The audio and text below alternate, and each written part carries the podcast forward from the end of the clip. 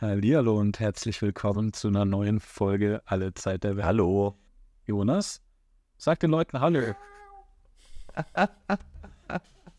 Perfekt. Jonas, du machst es manchmal nicht einfach, Mensch. Tut mir leid. Ich habe meine innere Katze gechannelt.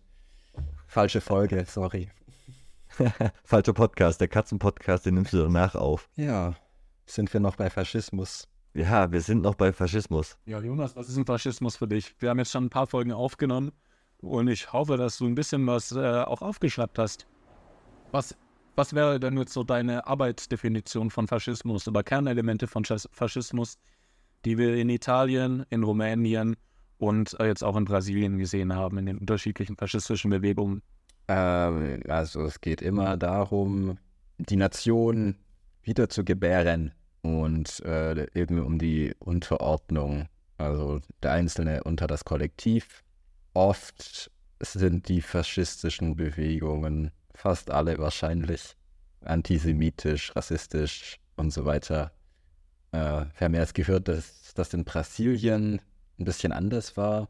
Aber es auch in Brasilien Parteimitglieder gab, die die Protokolle übersetzt und verbreitet haben. Also in, in die, die, da war der Führer jetzt in Brasilien von der Bewegung ein, persönlich eine Ausnahme, genau. Aber in den niederen Rängen äh, gab es da durchaus die, die traditionell klassische Verbindung zwischen ähm, Faschismus und Antisemitismus zu der Zeit, wobei ich in der vielleicht nächsten oder übernächsten Folge nochmal genauer darüber rede, wie das Verhältnis in Italien zwischen Faschismus und Antisemitismus genau war.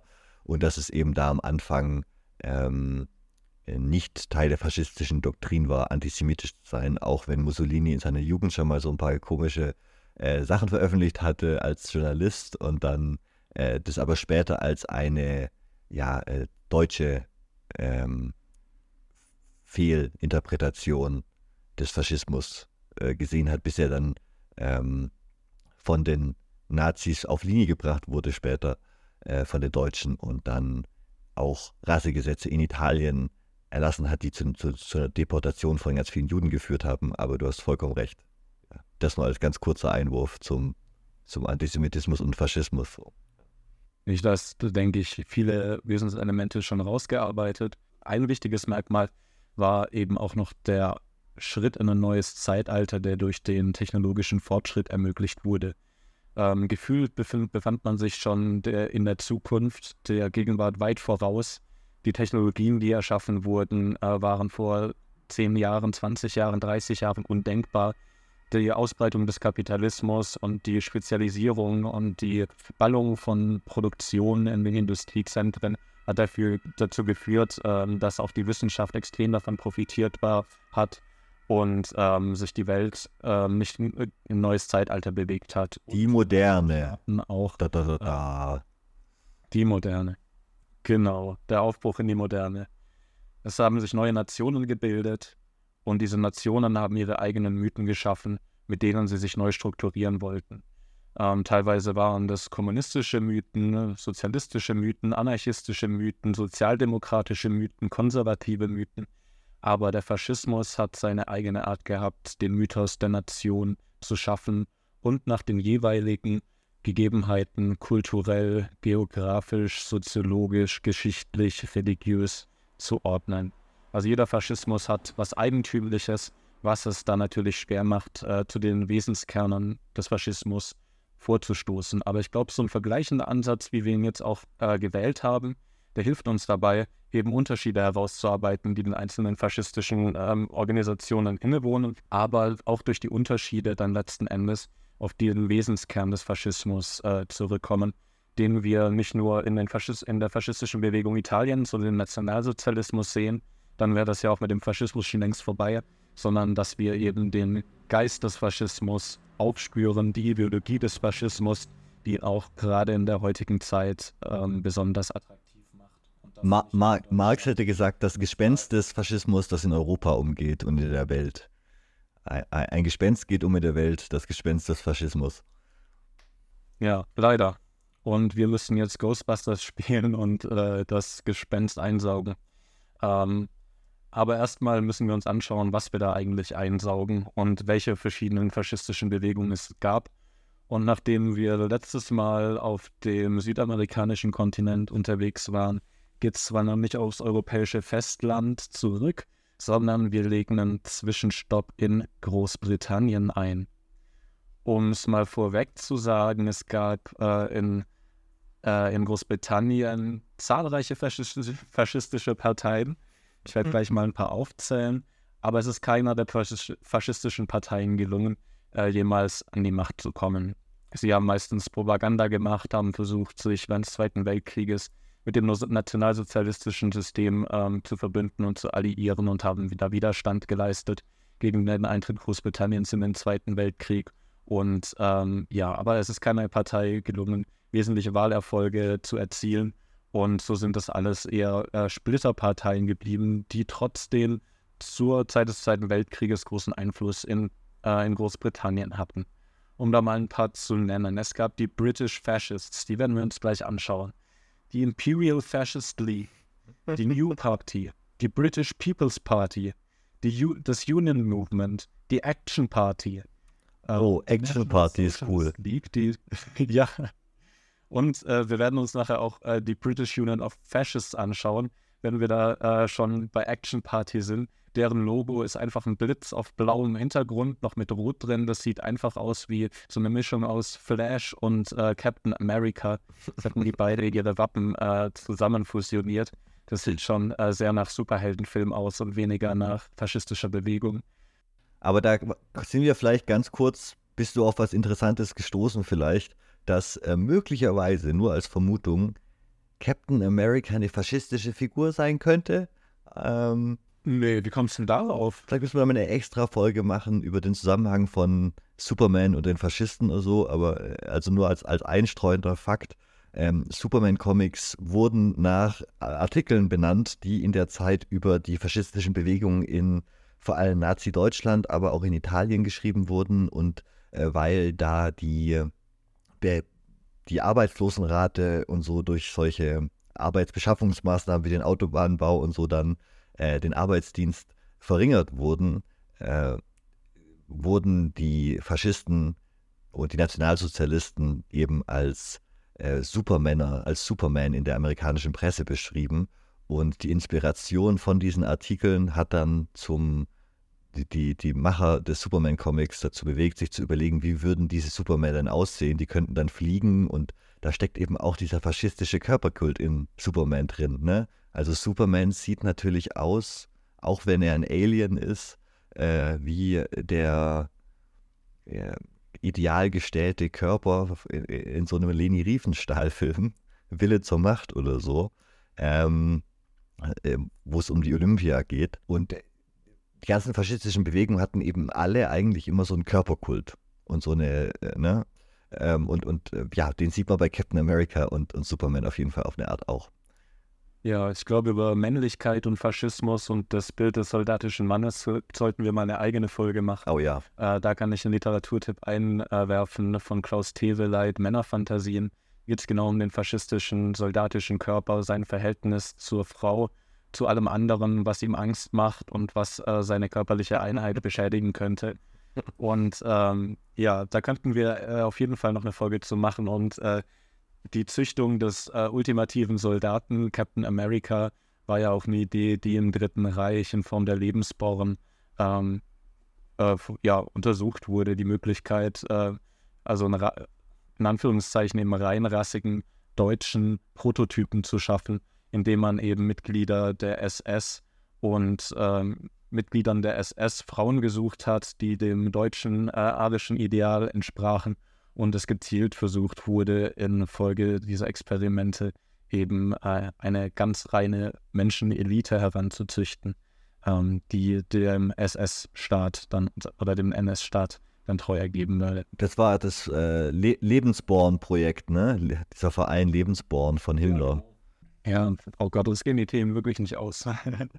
Aber machen wir jetzt erstmal einen Sprung, beziehungsweise äh, fliegen wie Hess nach Großbritannien. äh, Hoffentlich erfolgreicher als Hess. Äh, schauen wir uns da mal um. Und zwar, ähm, ja, 1923 wurde die erste britische faschistische Organisation gegründet, die sich ursprünglich British Fascisti nannte, die britischen Faschisten, und die sich gezielt an äh, Benito Mussolini, Mussolini orientierten und äh, antikommunistisch, antisozialistisch ähm, agiert haben und dann eben, wie schon vorweggenommen, während des Zweiten Weltkrieges ähm, Propaganda für Nazi-Deutschland gemacht haben. Was an dieser Bewegung der British Fascisti interessant ist, ist, dass sie von einer Frau gegründet wurde, und zwar von Rotha Beryl Lynton Orman. Vier sperrige Namen, ähm, die in Kensington geboren wurden, äh, in der Nähe von London. Rotha wurde in ein Elternhaus voll von Militärs geboren. Sein Vater, äh, ihr Vater war Major, sein Großvater. Was ist da los? Wir reden einmal über eine Frau und du kannst nicht äh, den richtigen Artikel verwenden. Und dann reden wir einmal über eine Frau und dann ist es auch eine Faschistin. Können wir nicht endlich mal was über Sheroes äh, erzählen, über weibliche Heldinnen? Das wäre doch mal auch ein positives Thema ähm, ja, über Rosa Parks oder so. Das, ähm, ja, wäre mal angenehmer, anstatt uns da mit Rother Barrel Linton Orman rumzuschlagen. Dann finden wir am Ende noch irgendwelche komischen Sachen raus, die Rosa Parks in ihr Tagebuch geschrieben hat und dann müssen wir wieder kritisch, also ich, ich habe einfach Angst, Leute zu behandeln, die ich cool finde, weil am Ende, am Ende finde ich, finde ich, finde ich dunkle Dinge über die raus. Ja? Genau, aber ich könnte mir vorstellen, dass die Eltern ähm, Rother auch militär, militaristisch erzogen haben, sehr autoritär und eigentlich keine Rother als Kind wollten, sondern eher einen Sohn. Ja. Rother Orman und ihre Freundin Nesta Mott gehörten damals eben zu den wenigen Mädchen, die 1909 beim Crystal Palace Scout Rally erschienen und Pfadfinderinnen werden wollten. Ähm, das hat dann letzten Endes geführt, weil sie natürlich als Frauen nicht aufgenommen werden durften, dass sich die Girl Guides Bewegung gegründet hat, also eine Form von Pfadfinder für Pfadfinderinnen, eine Gruppe von Pfadfinderinnen. Im Ersten Weltkrieg hat sie dann sogar in der, ähm, hat sie sogar gedient als Mitglied der Women's Voluntary Reserve und des Scottish Women's Hospital Corps. Sie wurde daher für ihren Beitrag beim großen Brand von Thessaloniki im Jahr 1917 ausgezeichnet ähm, erkrankte dann allerdings an Malaria und wurde nach Hause geschickt. Genau, 1918 wurde sie dann Leiterin des British Red Cross, äh, der British Red Cross Motor School, um Fahrer auf dem Schlachtfeld auszubilden. Äh, als sie dann ja, vom Krieg äh, ernüchtert war, beziehungsweise die, also die, als die Kriege dann leider vorbei waren, hatte Lyndon Arnold allerdings noch nicht genug und hatte das Gefühl, sie müsse den Kampf, der im Ersten Weltkrieg begonnen hatte, äh, national weiterführen und hat sich äh, versucht, in einem antikommunistischen Bündnis zusammenzuschließen und hat da in rechtsextremen Zeitschriften wie zum Beispiel dem Patriot nach AnhängerInnen gesucht, um gegen die gefühlte Bedrohung durch die Kommunisten in Großbritannien, ja, ja Schmelztiegel und äh, Herzkammer des, äh, des Kapitalismus war und der Produktion. Ne? Ja, klar, äh, British Empire zu der Zeit natürlich äh, das immer noch, also zum Ausbruch des Ersten Weltkriegs immer noch das, das führende Empire, auch wenn die Amerikaner ihnen da schon eine ganze Zeit eigentlich auf den Fersen waren und Kolonien abgeluchst haben und also vor allem spanische Kolonien abgeluchst haben, aber auf dem Weg waren, die Briten ähm, wenigstens eine Konkurrenz zu werden, ne, bis zum Ersten Weltkrieg. Und nach dem Ersten Weltkrieg ist das British Empire dann aber extrem geschwächt durch die Riesenausgaben.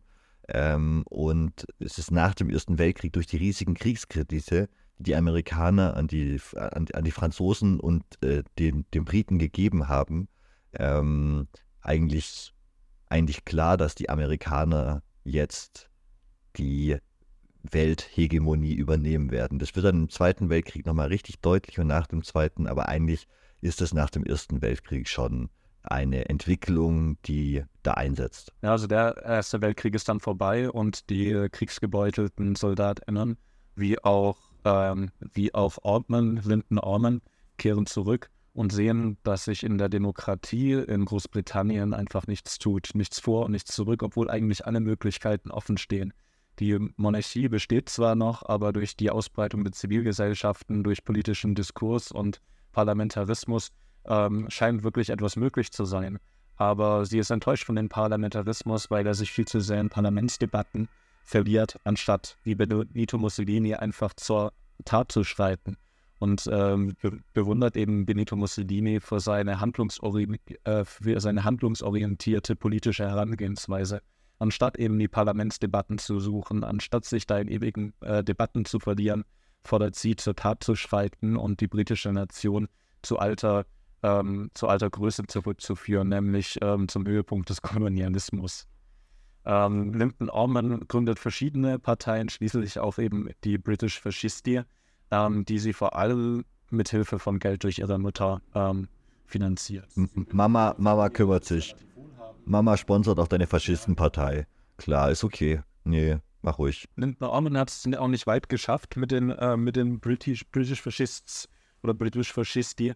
Ähm, sie hat äh, nie die große Bedeutung erlangen können, aber aus ihrer Partei ist eine sehr bedeutende britische faschistische Partei und wahrscheinlich auch die bekannteste, nämlich die British Union of Fascists, ähm, hervorgegangen. Lyndon Orman, Orman fand allerdings, dass deren Gründer Oswald Mosley, zu dem wir gleich kommen werden, fast schon kommunistisch war. Wir werden gleich sehen, woran das liegt.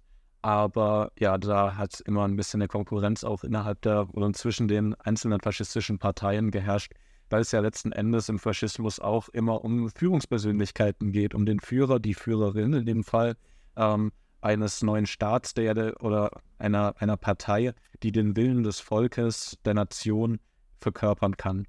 Und da kann es eben nicht zwei geben, vor allem wenn sie so unterschiedlich sind wie Oswald Mosley und Lyndon Orman. Und daher gab es dort immer ähm, ja auch teilweise ähm, gewalttätige Auseinandersetzungen. Lyndon Orman war auch von Alkohol und Drogen abhängig und Gerüchte über ihre sexuelle Orientierung begannen dann auch ihren Ruf zu schädigen. Schließlich stellte ihre Mutter dann auch die Finanzierung ein, nachdem sie schmutzige Geschichten über Trinkgelage, Drogen und Orgien gehört hatte. 1933 wurde Lyndon Orman dann krank und wurde von den British Fascists ausgegrenzt, da die effektive Kontrolle auf Harnett übergegangen war. Die versuchte, der Gruppe neues Leben einzuhauchen. Mit 40 Jahren verstarb sie dann schon und ja. Okay, kurzes Leben äh, der, der, britischen Pro, der, der britischen Faschistin erster, äh, erster Generation. Ähm, ja, aber äh, spannend, dass es in England quasi von einer Frau die erste Bewegung mitgegründet wurde. Ich kriege ganz starke Savitri Devi-Vibes von ihr auf jeden Fall. Ja, man muss sagen, dass die Faschisten zu diesem Zeitpunkt ähm, eigentlich nur Antikommunisten waren und sich keine krasse antisemitische oder mythisch-nationalistische Ideologie herausgearbeitet hat. Also die Nation hat natürlich eine Rolle gespielt, die Erneuerung der Nation, die Wiedergeburt der Nation, aber ähm, dem sahen, sah, sie, sah sie Großbritannien eigentlich gewappnet, wenn er nicht der Kommunismus wäre der versucht mit seiner äh, Gleichschalterei und der Revolution der Klassen ähm, dieses Projekt der Nation zu. Aber da muss man natürlich auch sagen, in, in, in England gab es ja eine reiche Tradition an kolonialen Mythen und einem sehr ausgeprägten äh, Mythos des, des British Empire als ähm, den gottgegebenen Herrschern der Welt quasi und dass diese kleine verregnete Insel mal zeitweise quasi die ganze Welt beherrscht hat und wir heute alle auch irgendwie Englisch sprechen, ne, äh, ist ja dem British Empire geschuldet. Und da gab es natürlich äh, zur Zeit des Ersten Weltkriegs, da hatte das natürlich, da, da gab es Generationen von Generationen an kolonialem Reichtum, auch mit der britischen Oberschicht und ein sehr eingespieltes System und schon sehr eingespielte Mythen, die man zwingend dann vielleicht auch nicht neu erfinden musste als neue faschistische Partei. Ne? Da ging es dann eher darum zu sagen, wir müssen wieder so ein Empire sein, wie wir 1730 waren oder 1650. Ja. Und das erklärt übrigens auch, weshalb ein Großteil der ursprünglichen Mitglieder der British Fascisti auch der Aristokratie angehört. Surprise, surprise. Also ganz viele Barone, Baroninnen, Herzoge, Herzoginnen, Lords und äh, Ladies von was weiß ich haben die British Fascisti am Anfang unterstützt, weil sie den Einfluss, äh, naja, des em oder weil sie eben dieser Idee des Empires nachgeweint haben und sich gesehnt haben nach einem Umsturz, der nicht äh, ihre Privilegien und ihre gottgewollten Hierarchien in Frage stellen würde, sondern eine Revolution stattfindet, die ihre Macht festigen, ausbauen würde und die, äh, die Hierarchie, die sie im Auge haben, nämlich ja eben die aristokratische Hierarchie, ähm, am Leben halten. Ja, die ganzen Downtown Abbey-Faschisten. Das äh, wäre doch auch mal eine gute Serie. Ähm. Ja, aber ich habe es ja schon angesprochen, es gibt noch zahlreiche britische faschistische Bewegungen. Und die bekannte, die mit dem großartigen Logo, mit dem Blitz auf blauem Hintergrund, Captain America meets Flash, also der, der Superhelden, das Superheldenwappen, ähm, also die faschistische Bewegung, die das Superheldenwappen in der, Fa in der Flagge führt, ähm, die von Oswald Mosley gegründet wurde. Sagt euch der Name was? Kommt er euch bekannt vor? Haben wir schon mal drüber gesprochen? Ich glaube, wir haben Mosley schon mal geteasert, als wir über Savitri Devi geredet haben. Ach, war das nicht der Junge zu ihren Füßen? Nicht? Nee, das war der deutsche Verleger. Das war ein deutscher Neonazi, Ah, ja. ähm, über den wir noch eine eigene Folge mal machen werden. Ähm, genau, aber Mosley war der aus den Arbeiterkreisen oder aus den wenigstens äh, so ähnlich wie Mussolini aus der Arbeiterbewegung stammende Faschist in England, ne? wenn ich das richtig weiß, der auch äh, ge- gern mit Uniform durch die Straßen marschiert ist. Genau. Der sich auch selbst zum Führer der britischen Faschisten aufschwingen wollte, der von Mussolini begeistert war und äh, auch ein politisches Fähnchen im Wind war von den Sozialisten, Royalisten, Konservativen, letzten Endes bei den Faschisten angekommen ist und seine British, of Union, British Union of Fascists äh, gegründet hat. Er wurde auch in eine adlige Familie geboren, die bis ins 12. Jahrhundert zurückreicht. Die Familie war anscheinend in Staffordshire prominent und es wurden drei Baronetstitel verliehen, von denen zwei heute ausgestorben sind, aber er trug noch einen.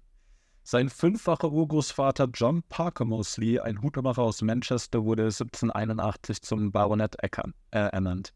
Er war der vierte Cousin von Queen Elizabeth, the Queen Mother, über ihren Vater Claude Bose Lyon, den 14. Earl of Strathmore and Kinghorn. What the fuck? Ich habe es in der letzten Folge, glaube ich, schon gesagt. Nichts interessiert mich weniger als, äh, als äh, europäische Königshäuser, aber ich habe jetzt vielleicht was gefunden. Ich glaube, das britische Adelstitelsystem und deren unglaublich komplizierte Aufzählung von, äh, von Genealogien. Ich glaube, das nervt mich noch mehr. Auf jeden Fall, er kommt aus einer, aus Ja, ja. einer aristokratischen Familie, aus wohlhabenden Verhältnissen. Ich will doch ganz kurz anmerken, dass ich das beeindruckend finde, dass dieser äh, dritte Cousin der Queen damals so krass coole Hüte gemacht hat, dass äh, er, er befördert wurde in die Aristokratie. Also vom Hutmacher zum Aristokraten ist auf jeden Fall eine spannende Story. Er war nicht nur der Dritte, er war sogar der Vierte, was seine Leistung noch viel beeindruckender macht. Auf jeden Fall sehr interessante Familienverhältnisse. Und natürlich wäre er kein guter Faschist, wenn er nicht auch im Ersten Weltkrieg gekämpft hätte. Er hat nämlich in der britischen Kavallerieeinheit ähm, in der 16. The Queen's Lancers ähm, gekämpft, und zwar in Frankreich an der Westfront. Später wechselte er dann zur Royal Flying Corps als Beobachter, aber während einer Für Für Vorführung vor seiner Mutter und Schwester stürzte er ab und blieb mit einem dauerhaften Hinken zurück. Also man stelle sich den faschistischen Führer äh, Großbritanniens mit einem Hinken vor. So ein bisschen wie Goebbels. Sorry, Ableismus. Ja. Trotz der Verletzungen kehrte er aber an die Front zurück und fiel während der Schlacht ähm, 1915 bewusstlos aus, während er vor Schmerzen en- ohnmächtig wurde. Anscheinend verbrachte er den, den Rest des Krieges mit Schreibtischarbeiten. Aber eben auch ein Kämpfer im Ersten Weltkrieg, ein Kriegsversehrter, der nach Großbritannien zurückkehrt. 1920 heiratete er Mosley Lady Cynthia Simi Curzon, die zweite Tochter des ersten Earl Curzon of Kettleston. In dieser Ehe begann er do- jedoch eine längere Affäre mit Cynthias jüngerer Schwester, Lady Alexandra Metcalfe, und einer separaten Affäre mit ihrer Stiefmutter, Grace Curzon, Marchioness Curzon of Kettleston. Nach Cynthias Tod heiratete Mosley seine Geliebte Diana Mitford in einer geheimen Zeremonie in Nazi-Deutschland. Und ihr dürft mal raten, ähm, wer denn als Gast bei der Hochzeit war. Goebbels, weil die beide hinken. Ähm, nee, es war tatsächlich Hitler. Hitler war auf der Hochzeit von Mosley. Nachdem Mosley Cool. geheiratet hatte, mit der Schwester seiner Frau geschlafen hat und dann noch mit der Stiefmutter von seiner Frau geschlafen hat. Der hat einfach Klass. Das ist ähm, britische Aristokratie. Das ist, doch- das ist ein normales Wochenende für die britische Aristokratie. Äh, ich meine, wenn man so lange die Welt beherrscht hat, da, da bleibt da nichts anderes mehr üblich, als äh, inzestuöse Affären nebenbei zu unterhalten. Aber da haben wir ja schon gehört, dass Mussolini auch ähnlich gehalten hat. Ja, ähm, ja, Familienbande, ne? Blut ist, Blood is thicker than water, sagt man doch, ne? Sagt man so, Naja. als Faschist.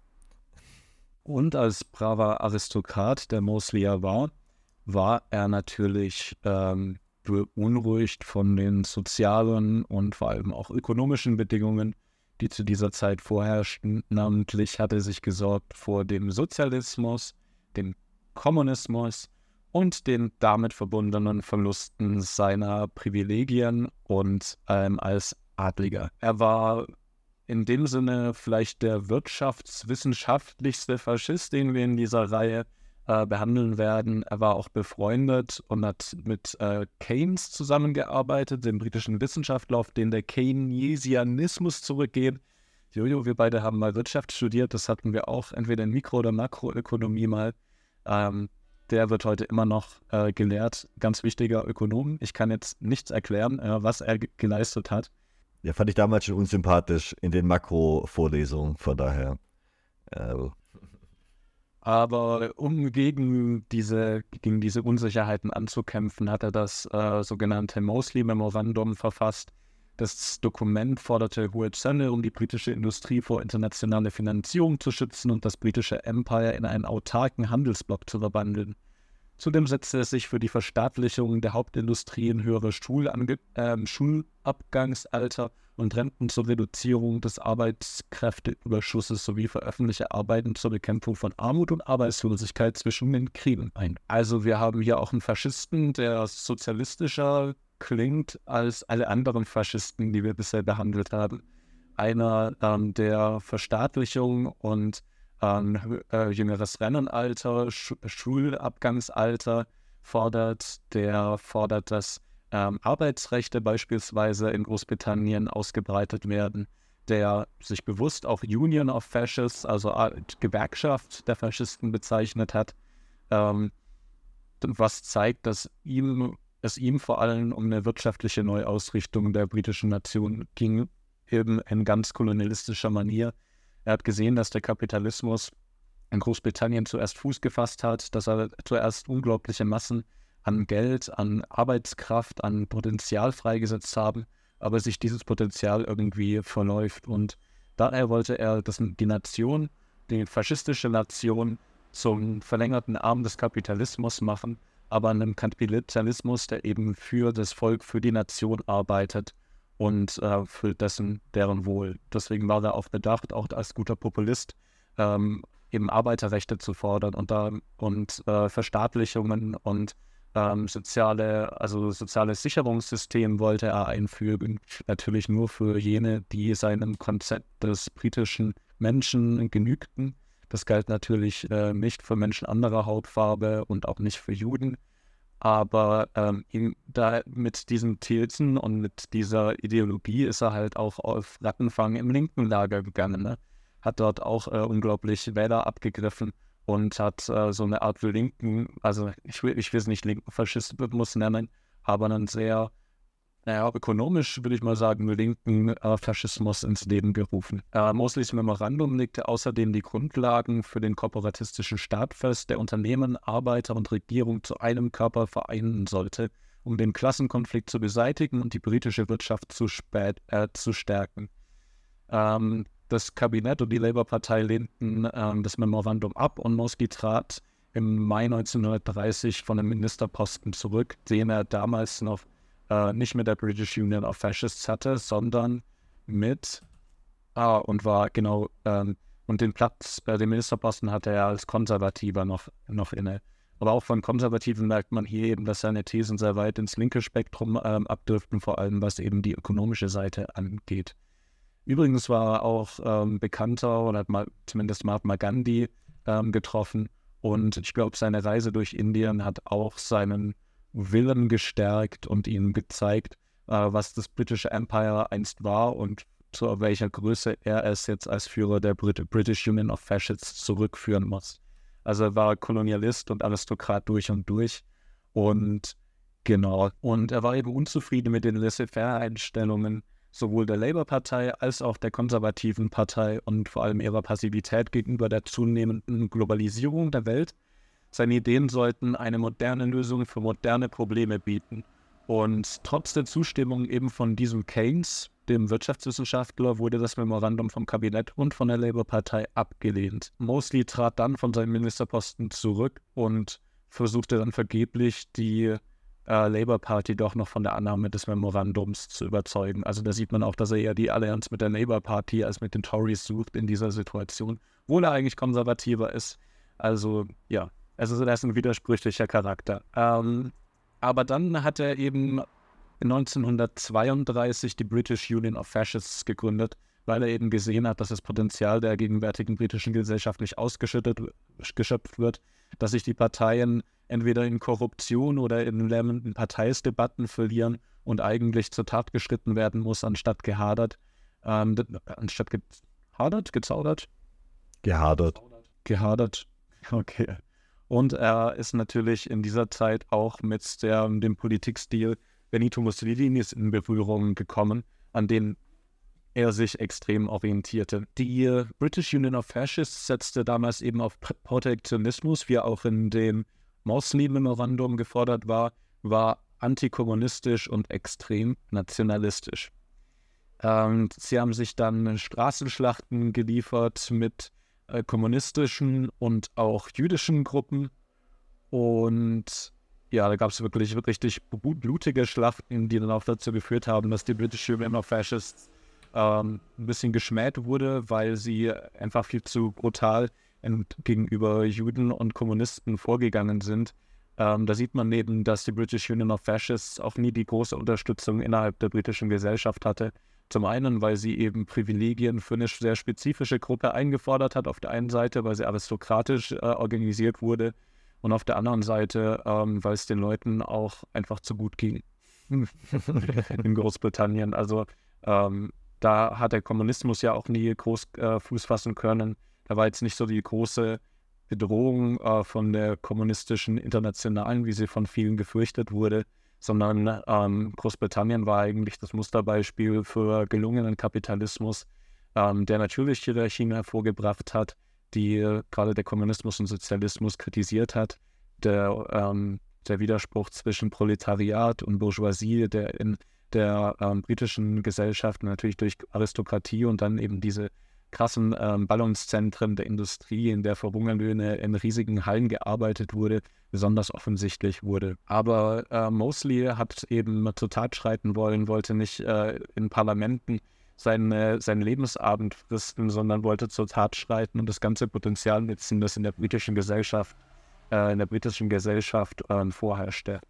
Er war beeinflusst von dem italienischen Faschismus und auch der deutschen SS, die sich zu diesem Zeitpunkt schon gebildet hatte und entwickelte daher auch äh, eine Parteiuniform für seine Anhänger und zwar äh, schwarze Uniformen. Deshalb wurden die auch Black Shirts oder Schwarzhemden genannt.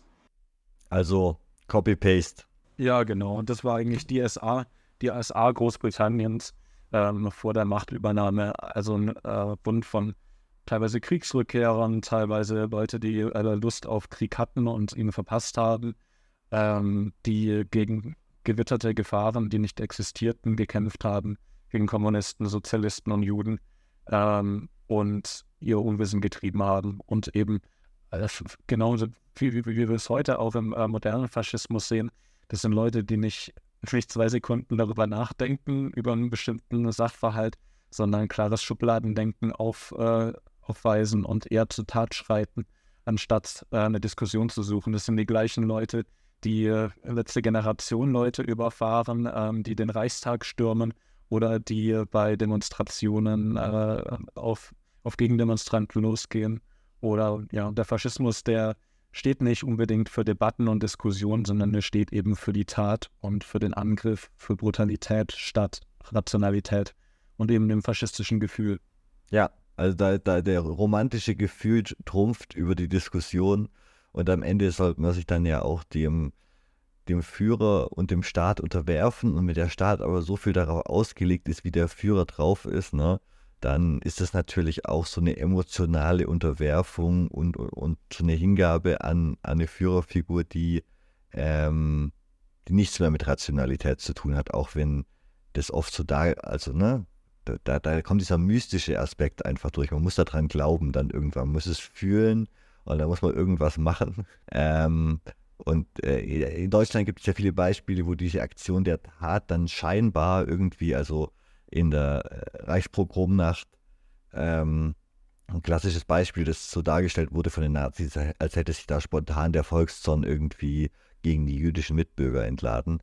Tatsächlich war das aber halt von der SA orchestriert und geplant und es gibt eben die Be Befehle in den Archiven teilweise noch, äh, die Anweisungen geben, das vorzubereiten, ähm, wo man nicht von spontan reden kann, sondern einfach eine Organisation, eine faschistische in ganz Deutschland hatte, die das organisieren konnte. Ja? Und dann dient diese Tat danach auch immer als Rechtfertigung. Mit diesem spontanen Volkswillen, ein spontaner Ausdruck des Volkswillens, ja, mit, mit dem Schund lässt sich eben dann auch alles rechtfertigen. Ja, der, der Volkswillen eben als äh, Rationalität, die über allem steht. Die Massen als Rationalität. Die schweigenden Massen, wie sie ja auch von der AfD anscheinend äh, so beschworen werden, die anscheinend alles rechtfertigen. Sie tun so, als würden die schweigenden Massen, also die schweigenden Massen sind so Hand, in der Rhetorik von der AfD beispielsweise so Handrednerpuppen. Die können alles sagen und äh, das eben mit dem Rekurs auf den äh, scheinbar vorhandenen Volkswillen, der natürlich nicht da ist. Aber das macht natürlich den Populismus und ähm, auch den Faschismus so gefährlich, dass sie an Gefühle appellieren, dass sie an etwas Absolutes appellieren und ähm, auch eine eigene Form der Rationalität ähm, fordern. Rationalität, die halt viel mehr auf das Gefühl ausgelegt ist, als auf die, das, was wir jetzt als klassische Rationalität oder das, was Max, Max Weber oder so als Rationalität bezeichnen würde. Ne?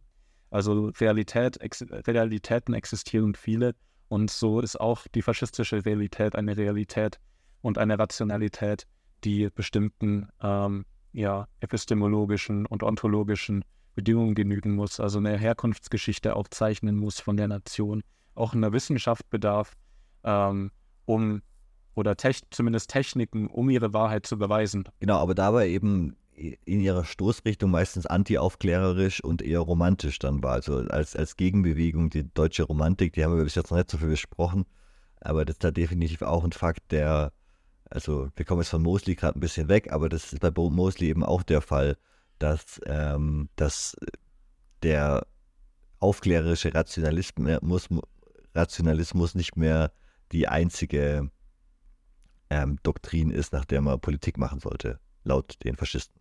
Ja, Oswald Mosley hat es auch nie äh, darüber hinaus geschafft, mit seiner British Union of Fascists große ähm, Parlamentsdebatten oder Einzüge ins Parlament zu schaffen. Er, sie bliefen ein Fringe-Phänomen, so ein bisschen, ich glaube, die britische Gesellschaft wusste auch nicht recht, was sie mit ihnen anfangen sollen, vor allem vor Beginn des Zweiten Weltkrieges. Nach Beginn des Zweiten Weltkrieges ähm, wussten sie schon eher, was sie damit machen sollen. Äh, Mosley wurde auch inhaftiert wegen Aktionen seiner Schwarzhemden, wegen den Straßenschlachten und weil man natürlich ähm, nicht dulden konnte, dass so ein dahergelaufener Piepmatz äh, plötzlich äh, Werbung und Ideologie für das Naziregime in Deutschland verbreitet und äh, die Achsenmächte unterstützt. Und da ist, da ist es dann auch, da hat sich dann gezeigt, dass eben die British Union of Fascists auch keine Massenbewegung ist und die Massen begeistern kann und mitreißen kann. Mostly kein Mussolini oder Hitler, dem die Massen an, der, an den Lippen hängen und ähm, dass das Projekt britischer Faschismus als nationale Bewegung auch irgendwo gescheitert ist. Und Oswald Mosley ist auch, äh, genau, hat es nicht geschafft, den britischen Faschismus zu etablieren. Aber ähm, über ihn gibt es auch, oder mit ihm gibt es auch eine, glaube ich, Netflix-Serie, Piggy Blinders. Ich habe selbst noch nicht geschaut, aber anscheinend spielt er da eine tragende Rolle. Ja, aber ich glaube erst in den letzten Staffeln. Na gut, vielleicht lohnt sich das äh, trotzdem reinzuschauen in Peaky Blinders. Äh, ich habe gut, ich habe es auch nicht gesehen. Ich habe die erste Staffel mal gesehen und ähm, habe es dann nicht weiter verfolgt damals, äh, weil es mir irgendwie gerade da nicht reingepasst hat. Aber ich habe Gutes gehört. Also ähm, keine Ahnung. Ist halt so ein bisschen wie diese deutschen Historienfilme, glaube ich. Auf ein bisschen, bisschen Unterwelt und ein bisschen Gesellschaft nach dem Ersten Weltkrieg in, in England. Also daher sicherlich spannend, mal reinzugucken. Ja, auf jeden Fall. Und das Erbe von Mosley ist noch insofern bedeutend, auch in der heutigen Zeit, als dass es immer noch, wie auch vorhin genannt, noch britische faschistische Bewegungen gibt, die sich aus der British Union of Fascists herausgebildet haben. Nämlich zum Beispiel die National Socialist League gab es, die sich aus ihr entwickelt haben. Es hat sich das Union Movement, die Action Party und dann die League of St. George, die heute noch aktiv ist, aus der British Union of Fascists gebildet. Und ähm, ja, auch in Großbritannien gibt es auch eine aktive, aktive Neonazi-Szene. Das ist nicht von der Hand zu weisen. Und das andere Erbe, das er der Welt hinterlassen hat, ist sein Sohn.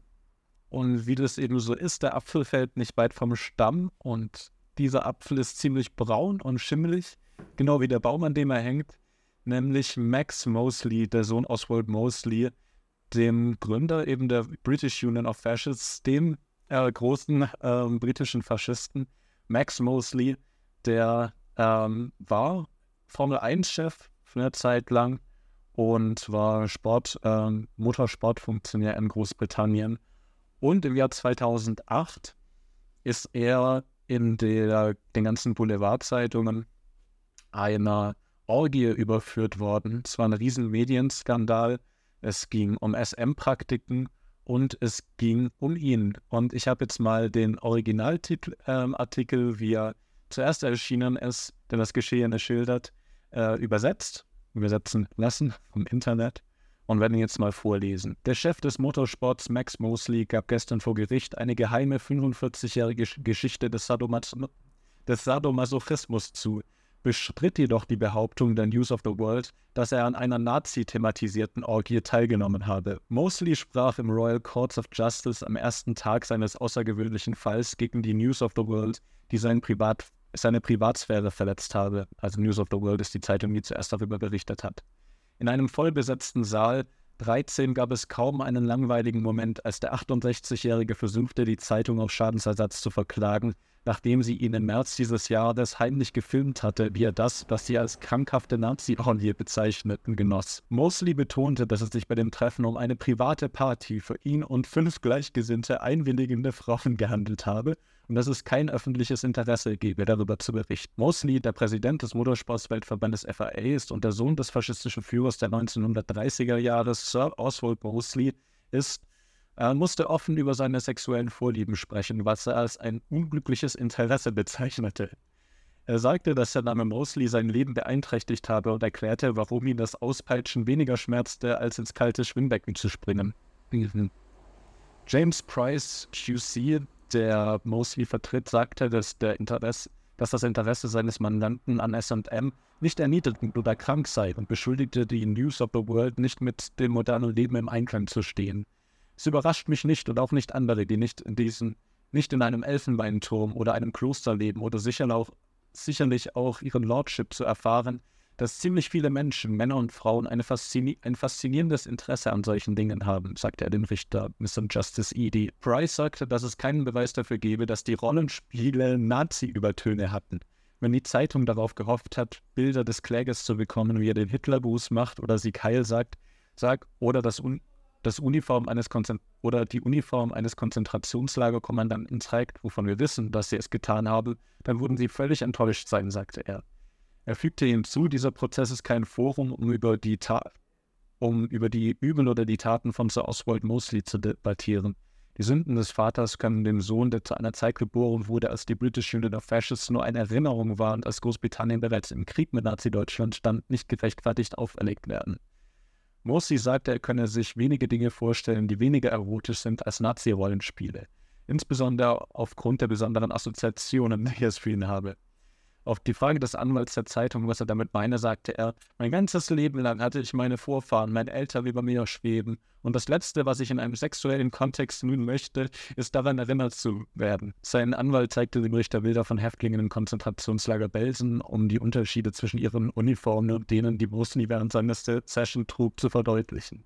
Er legte eine Rechnung vor, die zeigte, dass die Kostüme 2007 in einem Scherzladen gekauft wurden und verglich sie mit Verkleidungen, die von Marathonläufern getragen werden. Der Artikel beschuldigte Mosley in einem Szenario einen Konzentrationslagerinsassen zu spielen. Aber Price sagte, dass Mosley in dieser Szene vorgab, jemand, äh, jemand namens Timothy Barnes zu sein, der von einem Wächter namens Officer Smith überwacht wurde. Außerdem wurde dieses Rollenspiel vollständig auf Englisch durchgeführt.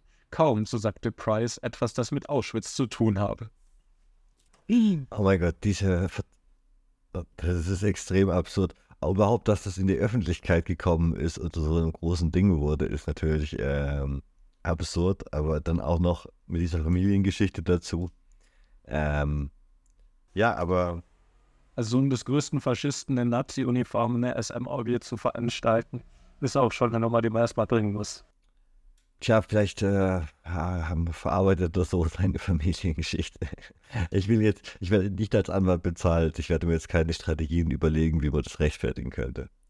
Es ist äh, weder meine Aufgabe noch mein Ziel. Äh, ja, äh, spannender Einblick in die obskure Welt der britischen Faschisten heute, einem weniger erfolgreichen Projekt zum Glück wie in anderen Ländern auch wenn wir mal über die Übel des British Empire und der Kolonialgeschichte der Briten eine ganz eigene Folge oder mehrere eigene Folgen machen sollten. Ähm, das ist nämlich nicht, nicht zu vernachlässigen. Wir sollten jetzt nicht so tun, als hätten die Briten kein Dreck am Strecken, nur weil die sich, äh, weil es geschafft haben, die, die, die Faschismus ähm, Phase zu überspringen und direkt äh, noch Königreich zu bleiben und Kapitalismus, äh, Hyperkapitalismus und ähm, und, und parlamentarischer ähm, Monarchismus, wie das irgendwie zusammengeht. Ähm, ja, aber da mal reden wir wann anders mal drüber, glaube ich. Für heute ist, glaube ich, genug. Ja, schön, dass ihr da wart. Schön, dass ihr zugehört habt. Ja, wenn ihr, wenn ihr äh, Sexpa Sexorgien feiert, ähm, ähm, checkt eure Familiengeschichte ja, vorher. genau, meldet euch bei Jonas. ja. Der berät euch, was okay ist und was nicht okay ist. Naja, genau. Ähm, was ist die übliche Line? Unterstützt uns, kauft uns ein Bier auf Patreon im Monat. Wir, wir teilen es uns und freuen uns sehr drüber.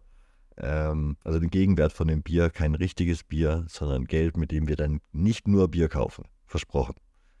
Ähm, wir kaufen auch Server und Sachen für den Podcast. Und vielleicht mal ein Buch. Das eine oder andere Buch haben wir uns schon gekauft für den Podcast. Mikrofon Auf jeden Fall. uns zugelegt. Streaming kostet. Also es gibt auch ein paar laufende Ausgaben, äh, die wir decken müssen. Ja, aber die wir, also wer Lust hat, wir freuen uns, genau, nur als Einladung. Und ansonsten lasst uns einfach kostenlos eine gute Bewertung da. Oder abonniert uns auf YouTube. Wir brauchen noch ein paar Abos bis zu den 1000. Genau. Und ähm, dann bis nächste Woche, wenn wir mal schauen. Entweder über Miguel Serrano reden oder über Mussolini und italienische Kriegsverbrechen im Zweiten Weltkrieg. Oder noch ein paar andere lustige faschistische Bewegungen. Streicht es lustig über faschistische Bewegungen.